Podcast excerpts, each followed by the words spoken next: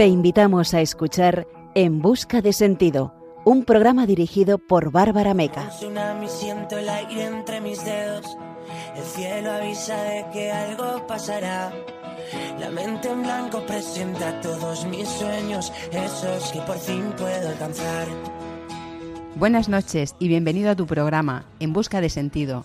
Esta noche nos vamos a encomendar a Nuestra Señora de Begoña, patrona de Vizcaya, cuya festividad se celebra cada 11 de octubre. Y vamos a conocer historias de fe que nos ayudarán a entender un poco más nuestra historia. Lo hacemos como siempre, con alegría, a través de una entrevista, el relato de una conversión de la historia y una reflexión fiana que hoy nos propondrá el agradecimiento a Dios en sus ángeles de la guarda. Esta noche juntos descubriremos un poco más cómo la belleza del amor de Dios y de la Virgen viene a cada uno de nosotros y cómo la conciencia interior de la gracia de Dios para ti en sus ángeles te anima a la oración confiada a tu ángel custodio cada día. Al acabar el programa, la orientación del sentido hacia el gozo personal de sabernos protegidos por Dios nos habrá acercado un poco más a la confianza en sus ángeles y en sus santos. Saludamos a nuestro equipo, en especial a Fran Juárez, Begoña Vaz, Ángela Acedo y Rosa Molina. Y a nuestros queridos oyentes, en la dirección y el micrófono estará contigo en este nuevo programa, esta, la que te habla, Bárbara Meca. Comenzamos en busca de sentido va gritando contra el viento.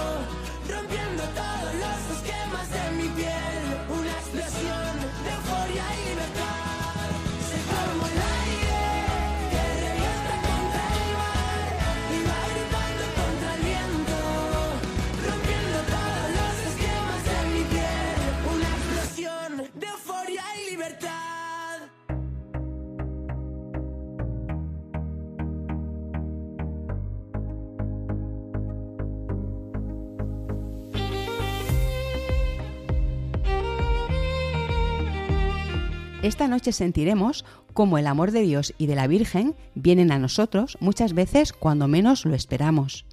En nuestro espacio Cada mes de María conoceremos un poco más sobre Nuestra Señora de Begoña, patrona de Vizcaya, cuya festividad se celebra cada 11 de octubre.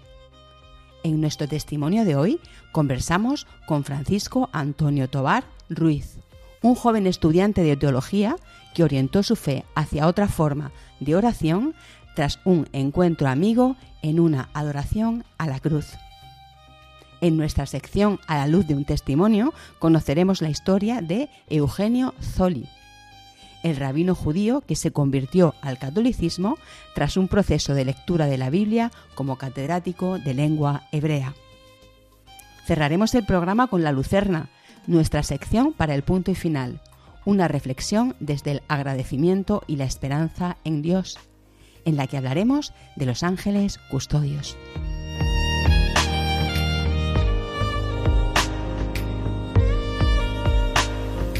Te invitamos a participar en el programa contándonos tu testimonio. Puedes escribir al número de WhatsApp 611 770 800 611 770 800 o a la dirección de correo electrónico en busca de sentido radiomaria.es. Queremos escuchar tu historia de conversión.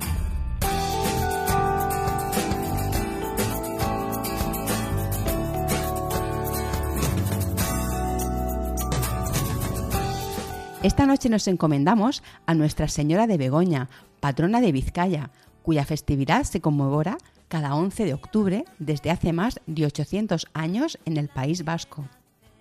Nuestra Señora de Begoña o Madre de Dios de Begoña es una advocación mariana cuyo origen se remonta a la anteiglesia de Begoña, que actualmente pertenece a la ciudad de Bilbao. Fue en 1903 cuando Pío X la declaró canónicamente patrona de Vizcaya. Esta advocación mariana es denominada también Amachu, una forma cariñosa de llamarla mamá. Conforme a la más antigua tradición, la imagen fue encontrada en tiempos inmemoriales sobre una encina. Fue entonces que se quiso construir un templo en su honor en una parte superior al encinar. pero cuando subieron a la Virgen junto con los materiales para construirlo, se encontraron con que a la mañana siguiente tanto la Virgen como los materiales se encontraban de nuevo abajo. Este hecho sucedió varias veces, hasta que al fin la Santa Imagen reveló a sus descubridores su voluntad. El templo debía edificarse allí donde fue hallada. Y oyeron, Vego oina, que en vasco quiere decir estése el pie quieto. A raíz de este hecho, el lugar tomó su nombre y se construyó la actual Basílica de Nuestra Señora de Begoña. La imagen representa a la Madre de Dios sentada en un taburete sosteniendo a Jesús en el regazo. Su mano izquierda reposa sobre el hombro del niño y en su mano derecha porta el cetro de reina. Su peculiar rostro ovalado, agraciado y sereno, sus ojos grandes y abiertos, así como la exquisita expresión de sus labios, fue descrita por el padre Manuel de Lucona de la siguiente manera. Es de notar que su sonrisa es de tipo esencialmente maternal, pero con la particularidad de que la dirige no al Hijo de sus entrañas, sino a nosotros los pecadores que también somos hijos suyos. Al decir que la sonrisa de aquellos labios es esencialmente maternal, está dicho que es de la máxima pureza. El actual templo fue erigido en la primera década del siglo XVI, pero su construcción se prolongó durante muchos años. Su estilo arquitectónico corresponde al gótico tardío, y posee tres naves de desigual altura, así como unas espléndidas bóvedas de crucería estrellada. Muchos han sido los milagros atribuidos a Nuestra Señora de Begoña, según la tradición. Entre ellos se cuenta el de Bernabé Gómez. Este chico contaba con 14 años cuando llegó a Bilbao en 1576. Dos años atrás había quedado mudo debido a un accidente un anciano lo condujo a la Basílica de Nuestra Señora de Begoña con la intención de que se encomendara a ella.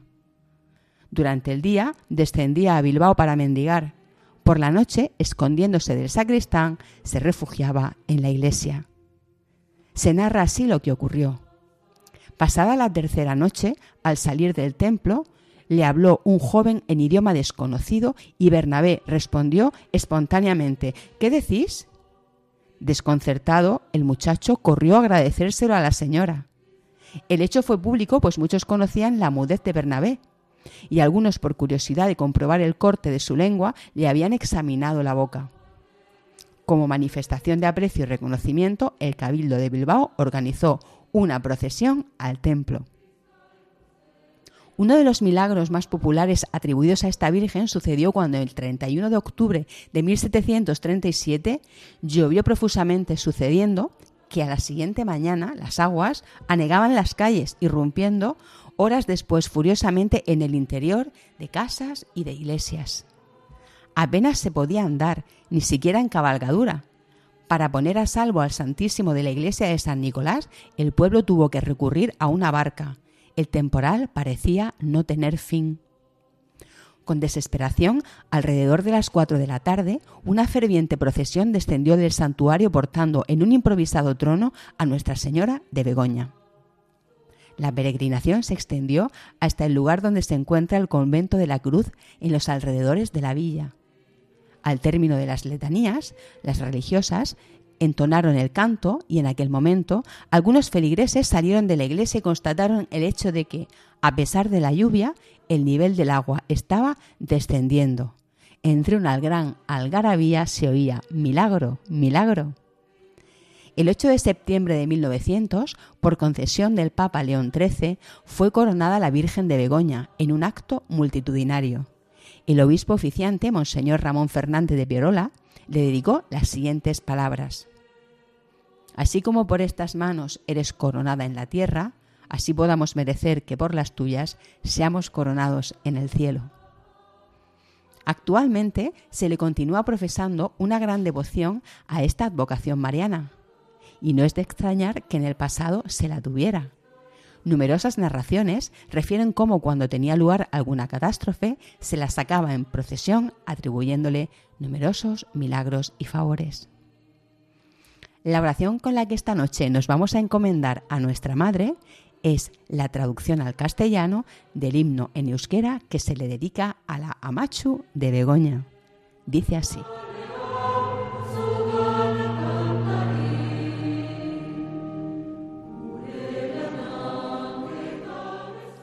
Nuestra Señora de Begoña, patrona de Vizcaya, tus hijos amados vamos a ti cantando. Los fieles marineros tienen en ti su nido. El pastor del monte mira siempre hacia ti. Te rezan obreros y mineros. Eres la luz para ricos y pobres. Madre amada, acoge y cuida por siempre a los hijos de Vizcaya de puro y limpio corazón. Amén.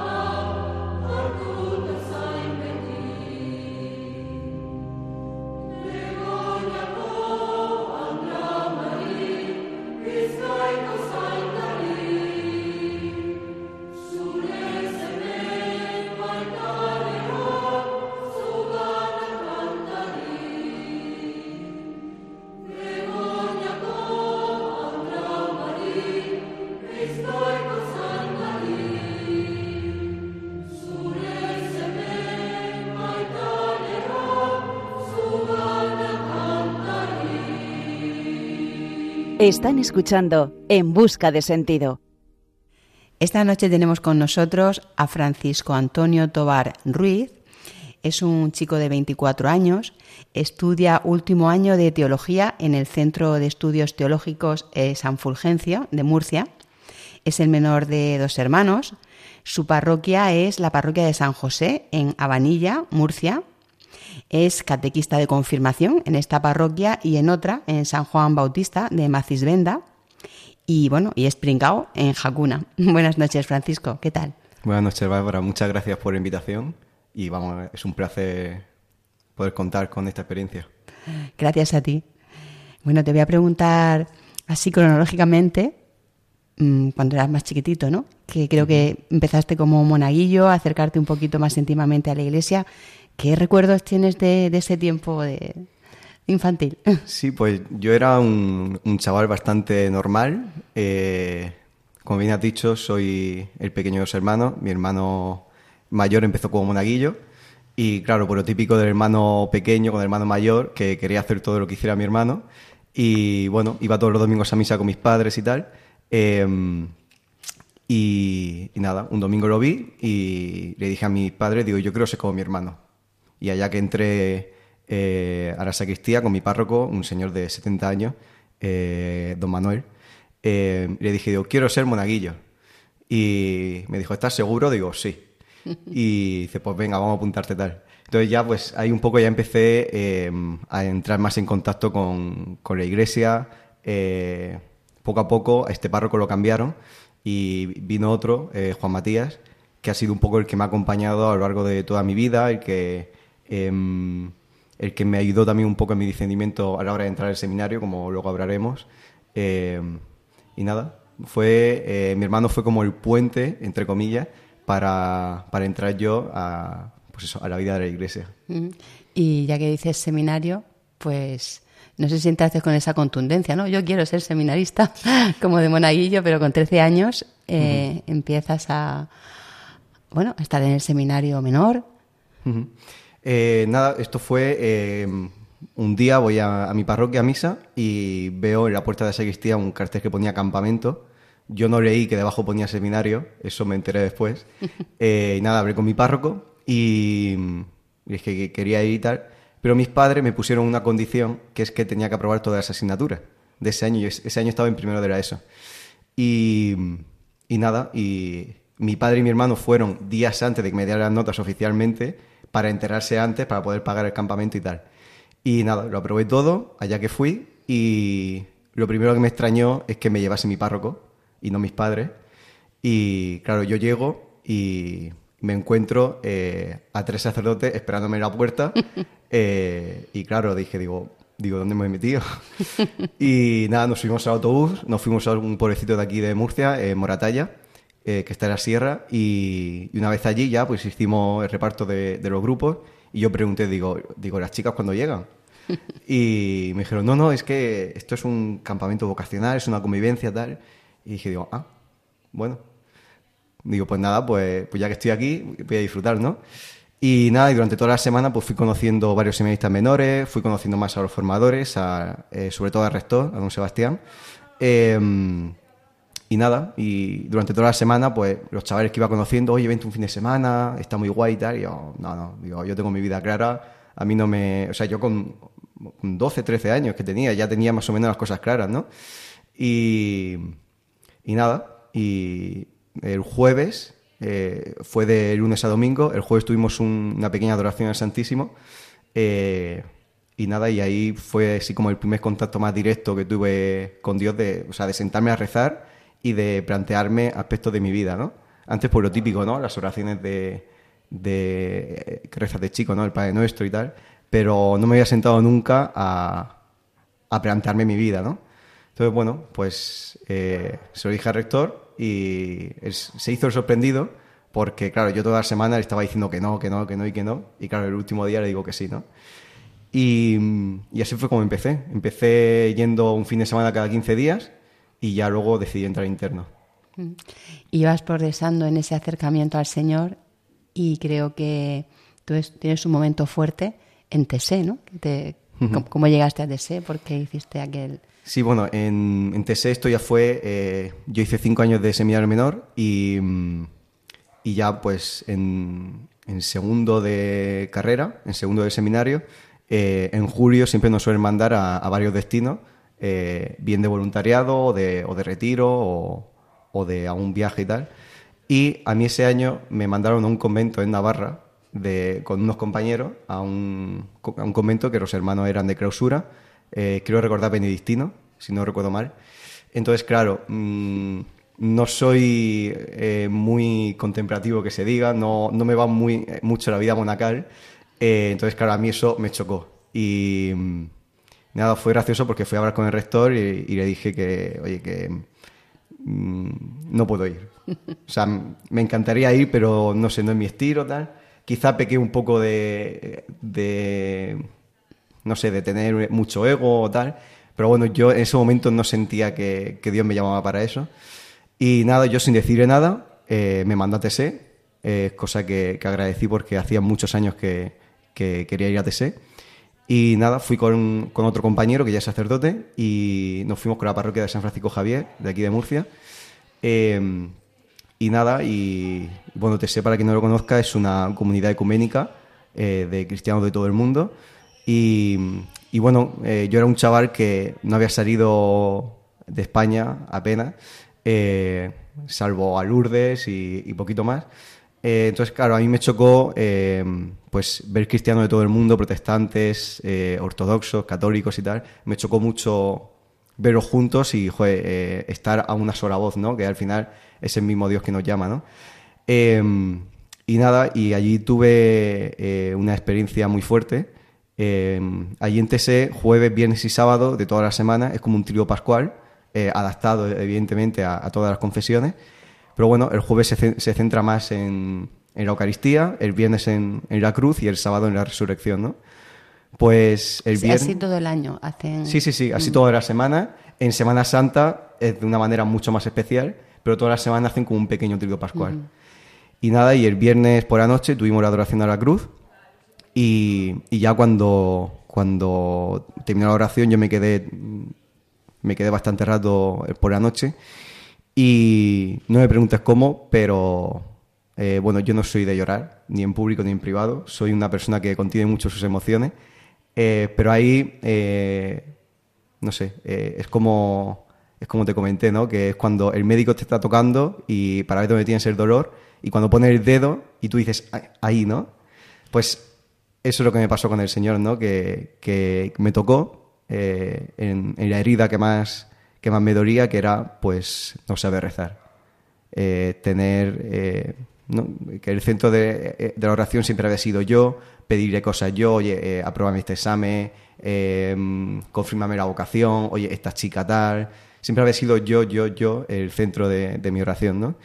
Y bueno, y pues estuve llorando pues como, no sé, como una hora. Eh, y no paré de escribir en mi libreta.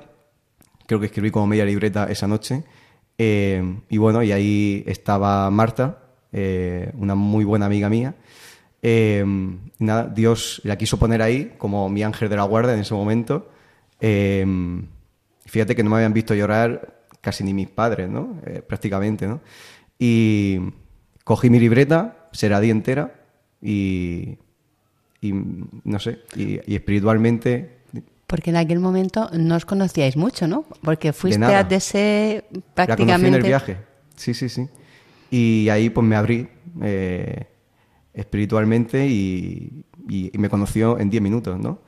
Y, y nada, y, me... Y estuvimos hablando y, joder, fue una bendición. Fue como literalmente un ángel caído del cielo y, y en ese momento es que me salvó, ¿no? ¿La tenías como casualmente al lado de ti? Y... Sí, estábamos sentados en el suelo, en, la, en el templo que tienen allí, y casualmente ella estaba al lado. ¿Podría haber sido otra persona? Sí, porque allí habíamos 3.000 personas esa semana, ¿no? Pero Dios quiso que fuese ella. Fue doble sorpresa, ¿no? Ese llanto que llegó de repente tanto tiempo y, y a Marta al lado. Bueno, y Marta, pues creo que te llevó luego a Hakuna y a través de Hakuna hiciste un voluntariado que te llevó a Kenia. ¿Cómo fue ese viaje? Em, pues bueno, Marta me presentó a Hakuna. Eh, ya pues poquito a poco, en la medida de, mis posibilidades, pues me iba acercando a las horas santas y tal. Y bueno, se me ofreció la posibilidad de poder ir a Kenia. Em, y, nada, y yo nunca había volado eh, en un avión. Mi primer viaje fue de 16 mm, horas, Madrid-Kenia. Eh, em, y nada, no estaba asustado para nada, yo iba muy tranquilo, pero bueno, iba con una concepción de, de joder, voy a salvar el mundo, ¿no? Íbamos a, a, como, a la zona, como a la región más pobre de, de África, que, está en Kenia. Eh, estuvimos en un pueblecito que se llama Turkana. Eh, claro, yo fui con la intención de, voy a salvar el mundo, vamos hacer eh, compartiriado, que luego explicaré qué es lo que significa esta palabra, eh, pues eso voy a salvar el mundo, ¿no? Y nada, y eh, hicimos Madrid y Dubái, y en Dubái pues hicimos escala en un par de horitas y ya llegamos a, a Kenia. Ahí nos acogió una familia en un barrio un tanto complicado, y era una familia bastante sencilla, una madre con sus dos hijos y su marido, y, y, esa noche para cenar era una familia muy humilde que, vamos, yo eh, intuyo que no tenían apenas para, para, el día a día. Y esa noche fue como, como una fiesta, ¿no? Eh, en la mesa nos puso comida que a lo mejor ellos se la comen en una semana, ¿no? Toda esa comida. Y, joder, y ahí dije, digo, es que no vengo yo a salvar el mundo, es que ellos me vienen a salvar a mí, ¿no? He venido yo aquí, aquí como el jefe y tal, y, y en realidad está sucediendo al revés, ¿no? Y nada, pues al día siguiente eh, volamos desde la capital, desde Nairobi hasta Turkana, que es el pueblecito donde estuvimos, y volamos en una avioneta, que ahí no me dio tanta seguridad como, como el primer vuelo, era una avioneta un tanto, un tanto antigua, pero bueno, llegamos gracias a Dios. Eh, y nada, y la primera semana de, voluntariado, que fue la que más, eh, perdón, la segunda, fue la que más me chocó, porque hicimos un voluntariado con unos niños de la calle que, bueno, que ennifaban pegamento, eh, lo tenían en las típicas botellas de plástico pequeñitas y nada, ellos iban recogiendo tapones de plástico de la misma botella y se los entregaban a, un grupo de, personas y, tantos tapones, pues, pues, tanto pegamento de relleno, ¿no? Entonces, bueno, nuestra misión, entre comillas, era un poquito... Pues, o sea, los tapones esos que se juntaban... Sí, los tapones estos pequeños. Pequeños, con eso pagaban el pegamento. Sí, era como un trueque, ¿no? Y nada, pues nuestra misión, pues a ver, ojalá que, todos se, se, desengancharan de eso, pero entendimos que con un mes es imposible, ¿no? Eh, pero bueno, nuestra misión al fin era entretenerlos, jugar con ellos, bailar con ellos, cantar. Em, Y nada, y hubo un día, eh, había un comedor social al lado que atendía a estos niños. Eh, y hubo un día que un niño eh, no trajo el ticket para la comida y no se la podían dar. Y, recuerdo, iban con unas, como con unas ollas pequeñitas de plástico, con su tapa. y recuerdo que un niño que, que iba muy mal, iba muy drogado de, pegamento.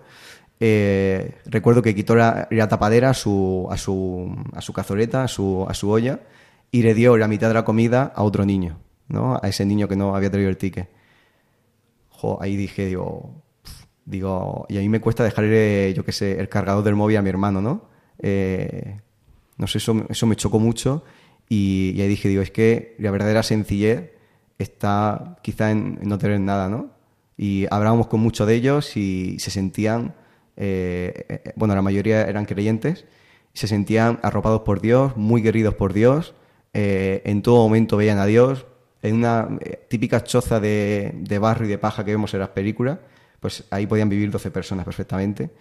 Y decían, joder, es que, es que tenemos a Dios y es que esto para nosotros es suficiente, ¿no? Y claro, ahí mi, mi visión del viaje cambió por completo. Ahí dio un giro de 180 grados em, y dije, digo, cuidado, que aquí los que vienen a enseñarme cosas son ellos a mí.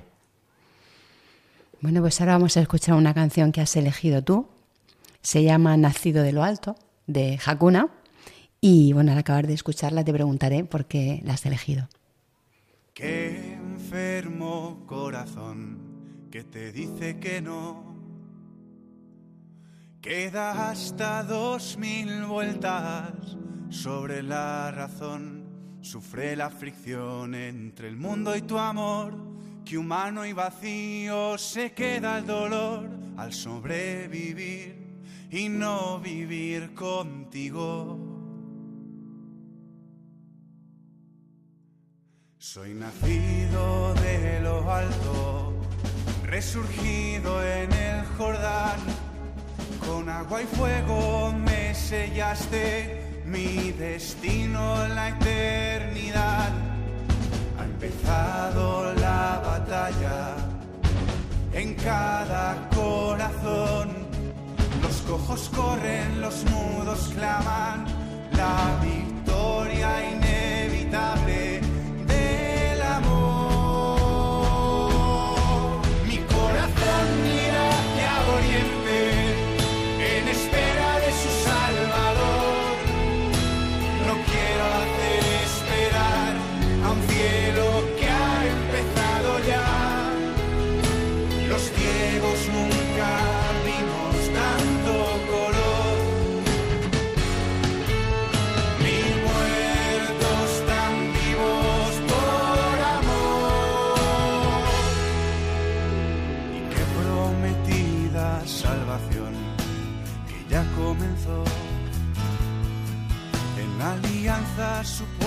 alianza conmigo, eres fiel a mí.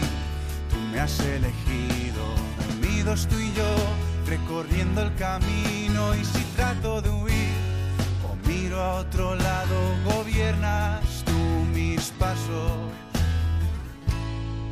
Soy nacido de lo alto, resurgido en el Jordán, con agua y fuego sellaste mi destino la eternidad.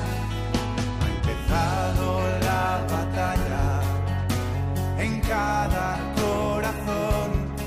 Los cojos corren, los mudos claman, la victoria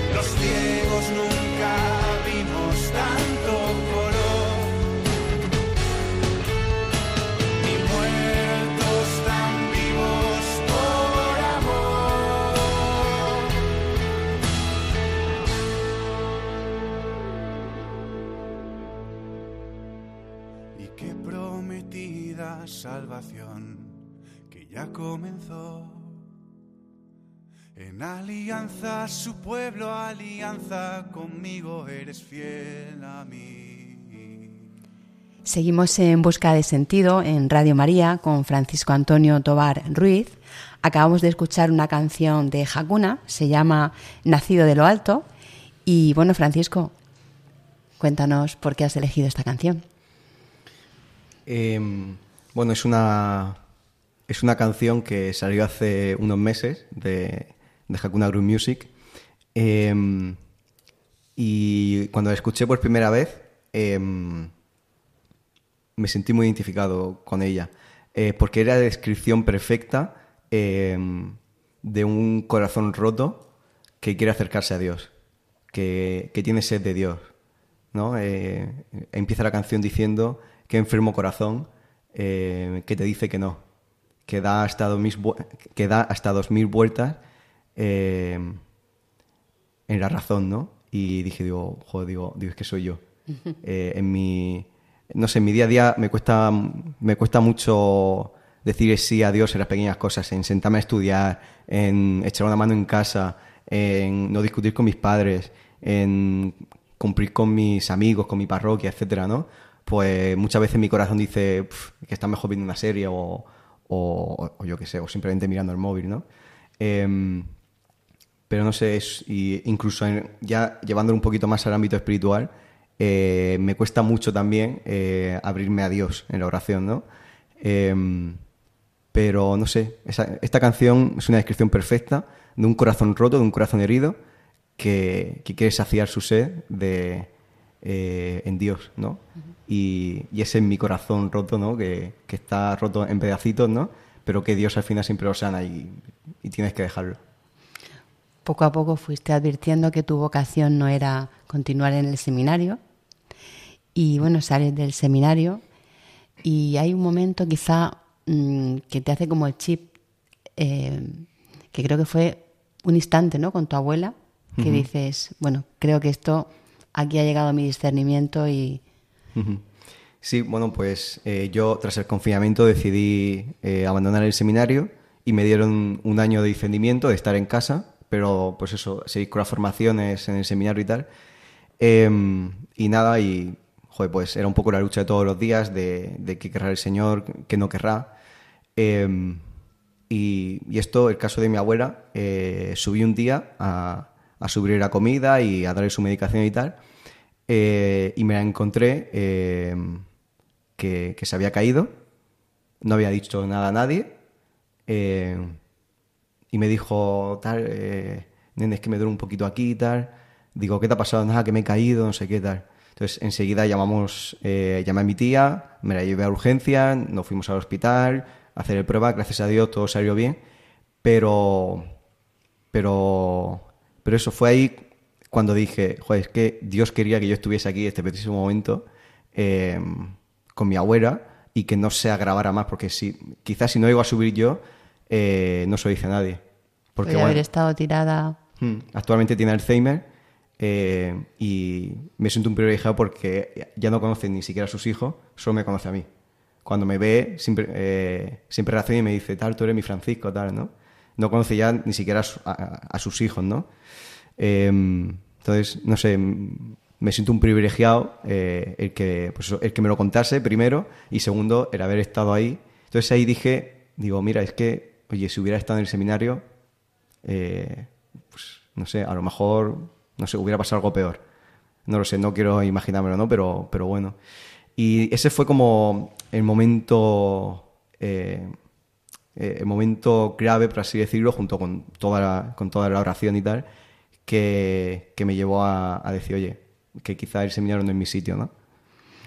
Y bueno, pasas a seguir en la oración, aprender a orar de otra forma. Y para ti, una hora santa, ¿qué es? ¿Y qué sería de ti sin ella? Pues eh, bueno, mm, actualmente estoy en Jacuna, en Jacuna, aquí en Murcia, tenemos Hora Santa los martes a, las ocho y media en la parroquia de San Pedro. Y bueno, todas las semanas tenemos eh, una charla con una hora santa. Eh, y eso es lo que me sustenta a lo largo de la semana. Es como un recargue de pilas eh, para toda la semana. Yo creo que, y, fíjate, cuando no puedo venir porque eh, vivo en un pueblecito, em, las semanas que no puedo venir siento como que me ha faltado algo, ¿no? Me ha faltado ese ratito más íntimo con el, Señor, em, ese rato de estar con los amigos, luego nos vamos a tomar una cerveza y tal. Em, no sé, me siento como, como que no estoy a tope del todo, ¿sabes? Y, y no sé, es como mi chute de, de, oración. Em, también das catequesis de confirmación y creo que has apadrinado a una chica de confirmación. ¿Cómo estás viviendo esa labor que haces para tu parroquia y qué vínculo o qué, qué sentimiento te viene ¿no? En ese apadrinamiento que haces, ese acompañamiento?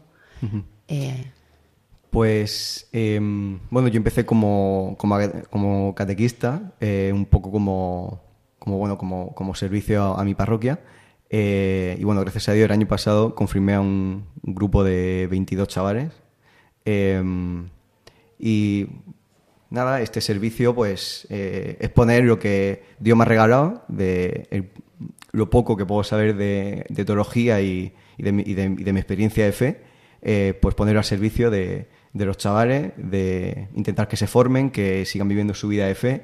Y, a mí, aunque ellos no se lo crean, eh, a mí ellos me han enseñado muchas cosas. Pues son chavales de 12, 13 años que tienen mucho que dar, pero en la sociedad en la que vivimos les, les cohibe mucho. Eh, por diferentes aspectos, ¿no? De, estar en el mundo y, y, dejar que te coma el mundo, ¿no? Pero esta labor yo eh, se lo recomiendo a todo el mundo, que, gratifica mucho y luego el día de la confirmación me emocioné de, de, ver los que están recibiendo el Espíritu Santo, ¿no? Y, bueno, hablando de apadrinamiento, eh, apadriné a una, una, muchacha, no es de mi parroquia, eh, es hermana de una compañera mía de, de instituto, eh, que bueno, la conocí en una peregrinación. Al principio era un poco... Mm, un poco distante, por así decirlo, eh, no solo conmigo, sino con todo el mundo. Y, bueno, eh, la fui acompañando eh, en, su, en su proceso de discernimiento. Ella no era muy creyente, tenía la iglesia como, como, una enemiga, ¿no? porque su familia estaba en la parroquia y, y, veía que, que, bueno, que, que, como que la iglesia estaba robando a su familia y tal. y y al, principio se confirmó porque, oye, pues vio una pequeña señal de Dios, ¿no? Y dijo, oye, voy a confirmarme, ¿no? Pero no estaba al 100% todavía, ¿no? Y me lo comentó.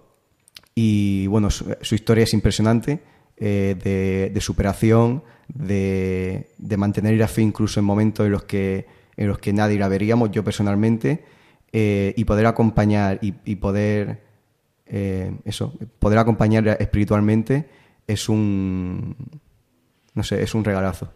La confianza que tenía contigo creo que iba por porcentajes y subió al final, ¿no? Sí, cuando empecé a hablar con ella, eh, cada vez que hablábamos eh, por teléfono, por, por WhatsApp y tal, ella me iba dando porcentaje, oye, pues hoy te ha ganado un 20% de mi confianza, hoy un 27%, ¿no? Y el día de la confirmación eh, me dijo, oye, desde el primer día tuviste el 99%, ¿no? lo que pasa es que no quería confiarme eh, pues eso, porque no confiaba en mucha gente, ¿no? Pero sí, es una anécdota muy graciosa que con el paso del año, eh, que a día de hoy que, nos seguimos riendo mucho. Bueno, para terminar, como futuro teólogo, que ya te queda muy poquito, pero sobre todo por tu experiencia en la fe, al final, ¿qué le dirías o qué te dirías a ti mismo eh, sobre cómo rezar, que es ese punto que tienes aquí, ¿no? Cómo rezar y sobre cómo saber discernir tu vocación. Pues mira, eh, Bárbara, ojalá tener eh, la respuesta a eso, porque yo he hecho eh, esa pregunta muchísimas veces y, prácticamente nadie me ha sabido responder, ¿no? Porque al final es, es, una pregunta muy personal, cada uno somos un mundo y cada uno vive la fe muy personal, ¿no? Pero, pero bueno, yo si pudiera dar un consejo sobre, sobre el discernimiento, sobre todo, es que tengan mucha paciencia y mucha paz ¿no? como dice Merendi, ¿no? con, pausa, con pausa, pero no, sin pausa, pero sin prisa, ¿no? es decir, no, no dormirnos, pero, pero siempre confiar en los planes de Dios, ¿no? Porque al final yo tardé año y medio en discernir si seguía en el seminario o no, ¿no? Y, tuve muchas luchas, tuve, eh, eh, tuve un, duelo muy importante con el Señor, ¿no? Pero al final aprendí eh, que, tienes que sentir mucha paz, tienes que, que, estar decidido a, dejarte hacer, como dice Pablo Francisco, a, dejarte zarandear por, por, el Señor, ¿no? Y, y, eso, el proceso de discernimiento es un proceso mm, precioso, que, tendrá sus cruces. Em, pero es como, como dice el, padre Loring, eh, un jesuita que ya falleció, que es que si pisas una rosa con espinas te haces daño, pero si la acaricias no. ¿no? Entonces es un poquito así, ¿no? Que, que tienes que abrazar la cruz, porque Jesús no cogió la cruz solo, sino que la abrazó, ¿no? Entonces tú tienes que abrazar tu duelo, tienes que abrazar tu discernimiento y, y sentir mucha paz. Pues muchísimas gracias, Francisco, por estar con nosotros en, Busca de Sentido en Radio María. Buenas noches. Buenas noches, Bárbara.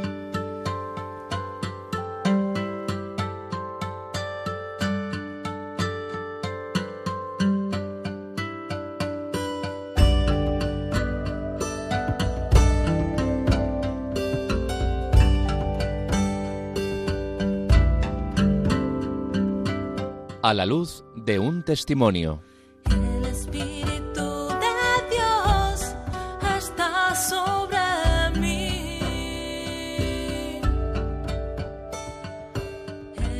La historia de conversión que descubrimos hoy nos muestra cómo el velo de la razón sobre el corazón puede ser rasgado en la fe a Jesucristo. Cómo cualquier itinerario de vida conduce al conocimiento de Dios sin importar sus orígenes. Y cómo el peso de los amigos vale mucho más que el oro, apareciendo a nuestro paso muchas veces como verdaderos ángeles custodios. Eugenio Zoli nació el 17 de septiembre de 1881 en Brody, actual Ucrania, en el seno de una familia judía, que le dio por nombre el de Israel Anton Zoller. Creció en un entorno erudito.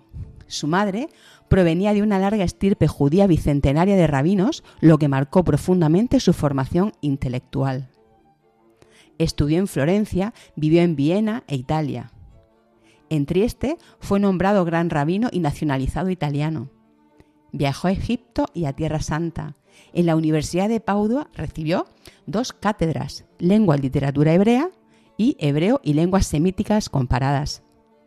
Como catedrático buceó en los textos bíblicos, tanto del Antiguo como del Nuevo Testamento, mostrando cómo el Señor puede, a través de la razón y de nuestras cualidades intelectuales, acercarnos poco a poco a Él y que la fe y la razón pueden transitar por iguales caminos en el alma. El amor de Jesucristo volaba por la razón de Eugenio.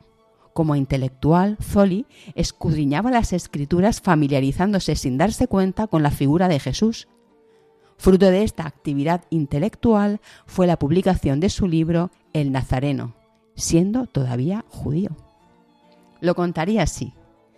Cada noche elegía, abriendo al azar la Biblia, un texto antiguo o neotestamentario como tema de meditación, el que cayera. Y así es como la figura de Jesús y sus enseñanzas se hicieron cada vez más queridos por mí. En aquella obra iniciática de El Nazareno escribiría, Jesús de Nazaret es Jesús el Nazareno anunciado por Isaías, y él es la flor de los profetas.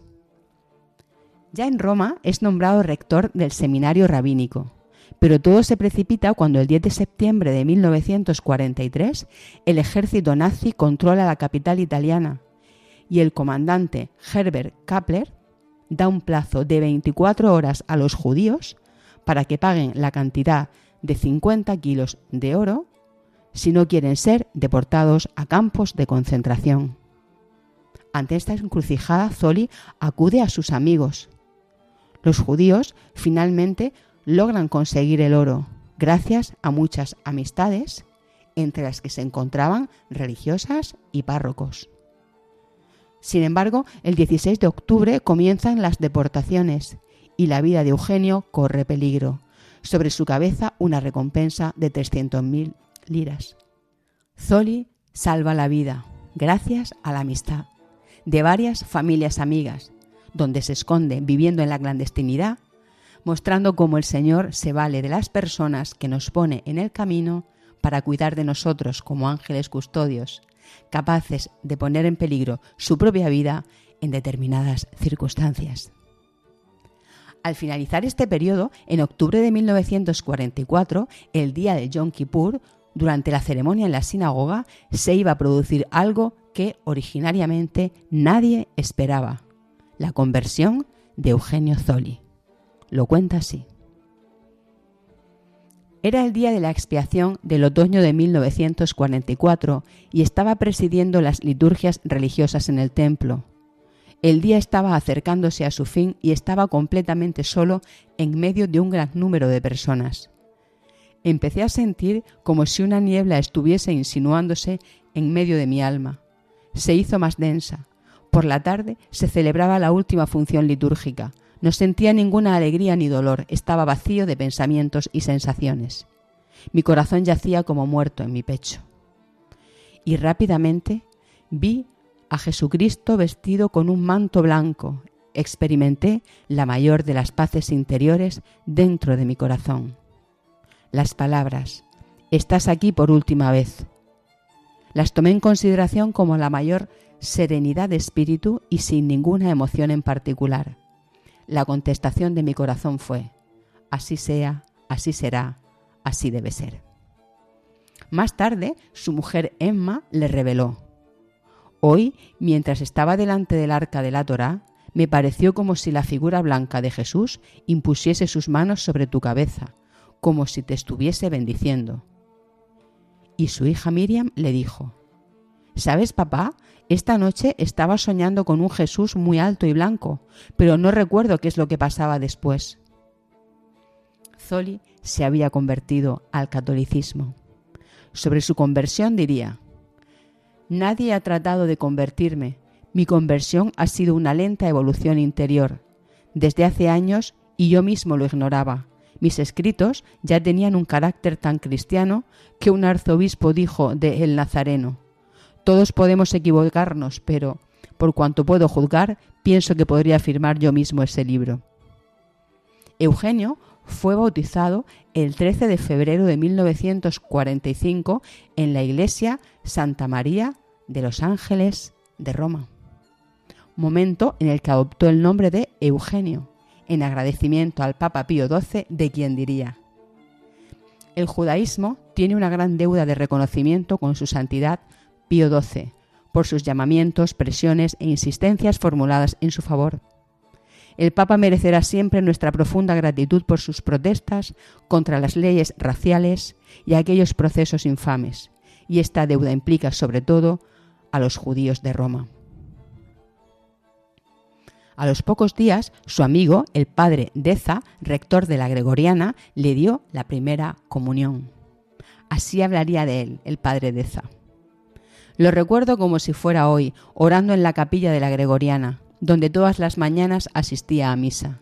Era la época posterior al bautismo, separado de su familia, insultado por tantos ex amigos, sin embargo radiante, el gozo del converso. Sería este mismo padre Deza quien más tarde presidió sus exequias. Presintiendo su muerte, Eugenio Zoli, una semana antes, le dijo a una monja que le atendía, Moriré un primer viernes de mes a las 3 de la tarde, como nuestro Señor. El 2 de marzo de 1956, después de recibir la comunión, fallecía Eugenio Zoli. Eran las 3 de la tarde del primer viernes de ese mes.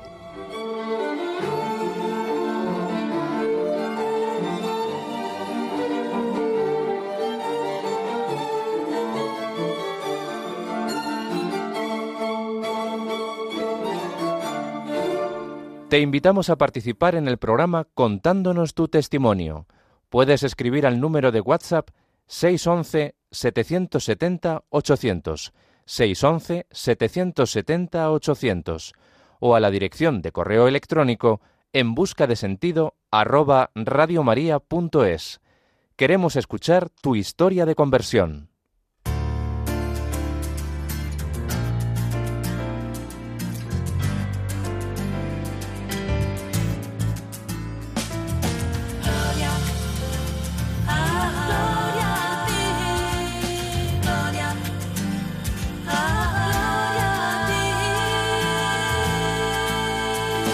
La Lucerna.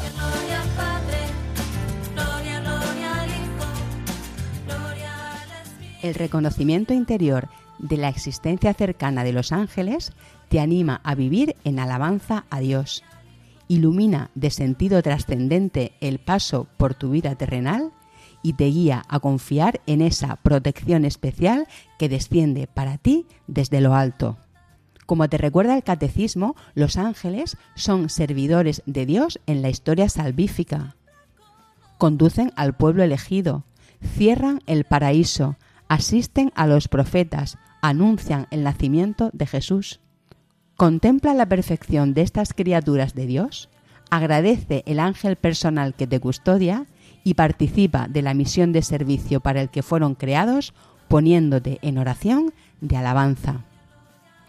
Maravíllate de cómo estos seres espirituales contemplan la gloria de Dios y del Verbo encarnado, y la imagen de los ángeles con Cristo. Protegen la infancia de Jesús, le sirven en el desierto, lo reconfortan en la agonía y anuncian su resurrección. Alégrate de ese ángel que te guarda por gracia de Dios.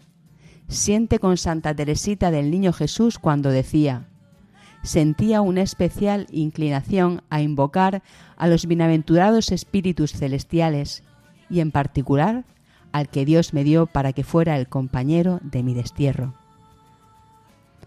Reconoce con alegría el texto del catecismo que proclama cómo en esta tierra la vida cristiana participa por la fe en la sociedad bienaventurada de los ángeles y de los hombres unidos en Dios.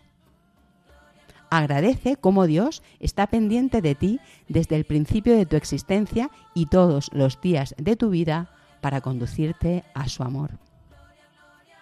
Como dice la Escritura, Éxodo 23, 20, voy a enviar un ángel delante de ti para que te guarde en el camino y te conduzca al lugar que te he preparado. Un ejercicio espiritual que te ayudará a participar del gozo de la compañía de estos seres celestiales es tomar una conciencia más plena durante la misa del momento en que nos unimos a ellos para adorar a Dios tres veces santo. Proponte vivir este momento con un sentido trascendente y atento a la grandeza de alabar a Dios con sus ángeles y verás cómo cada día un poco más tu vida asciende elevando tu alma al anhelo del cielo. Otro ejercicio espiritual para lograr ese crecimiento en Dios es fomentar tu espíritu misionero. Pero de ello hablaremos en nuestro próximo programa, En Busca de Sentido, en este su espacio final, La Lucerna.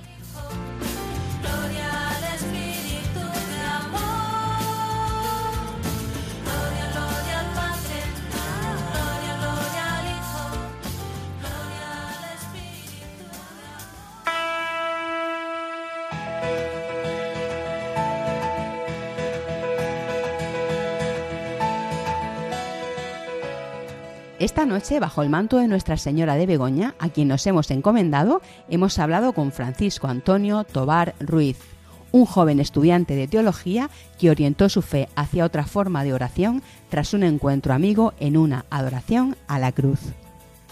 En nuestro espacio A la luz de un testimonio hemos conocido la historia de Eugenio Zoli, el rabino judío que se convirtió al catolicismo tras un proceso de lectura de la Biblia como catedrático de lengua hebrea. Y acabamos con la Lucerna, nuestra sección para el punto y final, siempre una reflexión desde la alegría y la esperanza en Dios.